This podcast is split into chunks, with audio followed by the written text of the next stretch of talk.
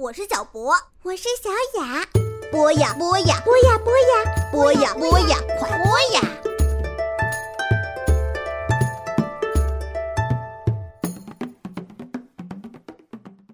嗨，亲爱的小朋友们，欢迎收听博雅小学堂。今天呢，继续为大家带来美国乔治·塞尔登的《时代广场的蟋蟀》。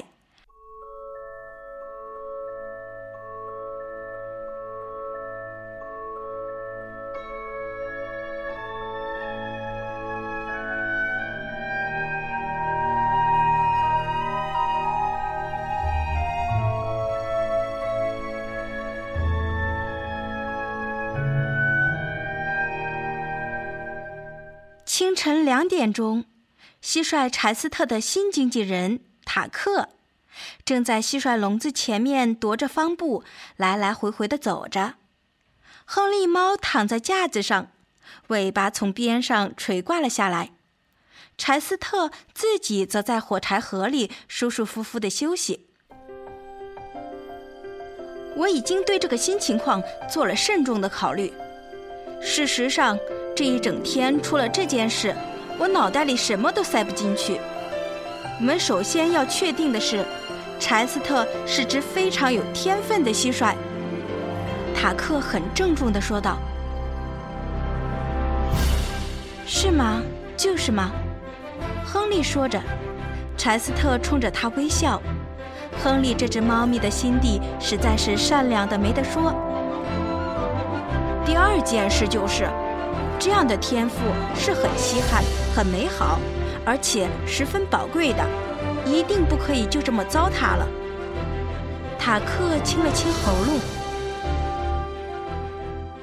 而第三件事就是，这件事还可能，嗯，我是说或许，有点赚头，谁知道呢？说不定哦。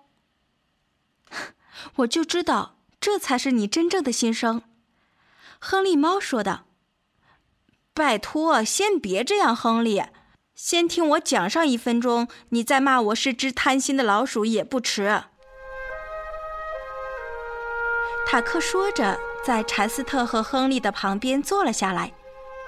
这个报摊的生意一直很差，对不对？这就对了。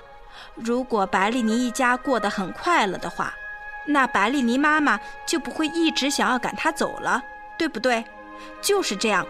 他今天喜欢他，是因为他演奏了他最喜欢的歌。但是谁晓得他明天是不是还会喜欢他呢？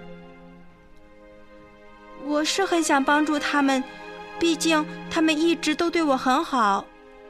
柴斯特说道。当然了，如果有那么一点点成功的报偿，可以落进柴斯特一位可信赖的老朋友所住的排水管里。那又有什么不好呢？可是，我还是看不出来我们怎么样才能赚到钱。”柴斯特说道。“我还没有把细节都研究到，但是有一点我可以告诉你：纽约是个人们愿意为天才付出代价的地方。所以，很清楚的是，柴斯特得再学点曲子。虽然我个人还是比较喜欢他自己做的曲子。”对不起，查斯特，我不是有意冒犯你。哦哦，不不，不会的，我自己也是这么认为的。可是人类可不怎么想。不过，既然他们本来就是人类嘛，我们又有什么好说的呢？他们宁可听那些他们自己写的作品。但是，我怎样去学新的歌曲呢？柴斯特问道。这太简单了，塔克说着，一个箭步冲到收音机旁边，使尽全身的力气压在一个旋钮上，啪嗒一声，把它给打开了。哦，小声一点，外面的人会起疑心的，亨利说道。塔克不停地扭着旋钮，选择频道，直到一阵平缓轻柔的音乐从里面传了出来。你只要仔细听好，跟着学起来就行了。”他对柴斯特说道，“这是柴斯特正式接受音乐教育的开始。”在那晚的宴会上，他只是演奏着好玩而已。但是现在，他可是非常认真的学习一些人类的音乐了。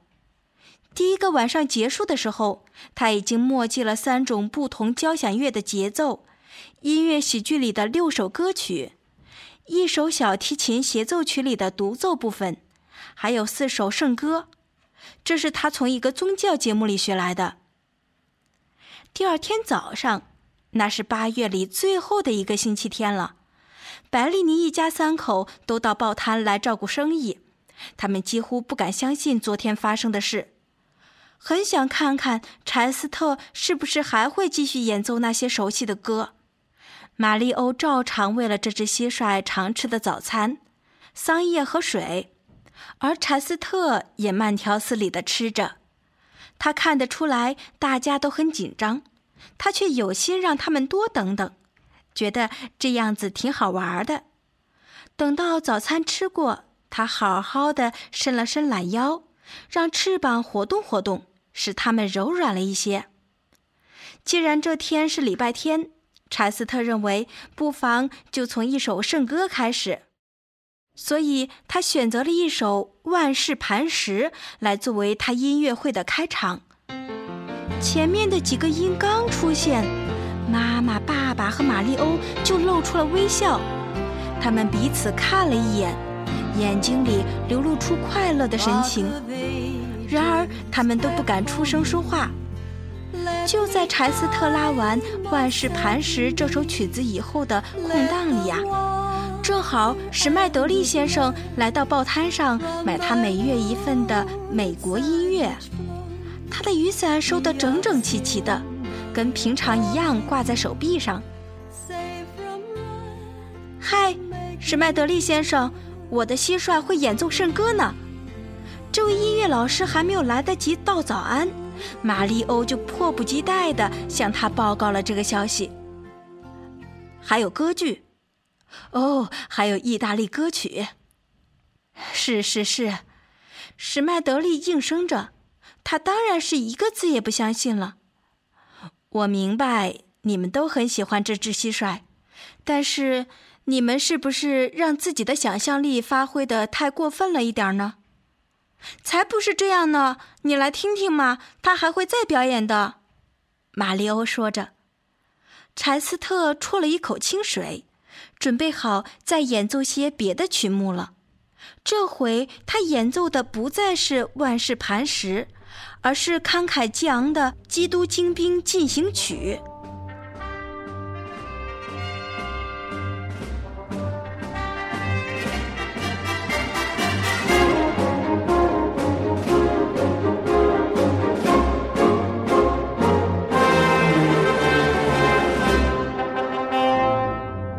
好了，亲爱的小朋友们，今天的时代广场的蟋蟀呀，就先讲到这里了。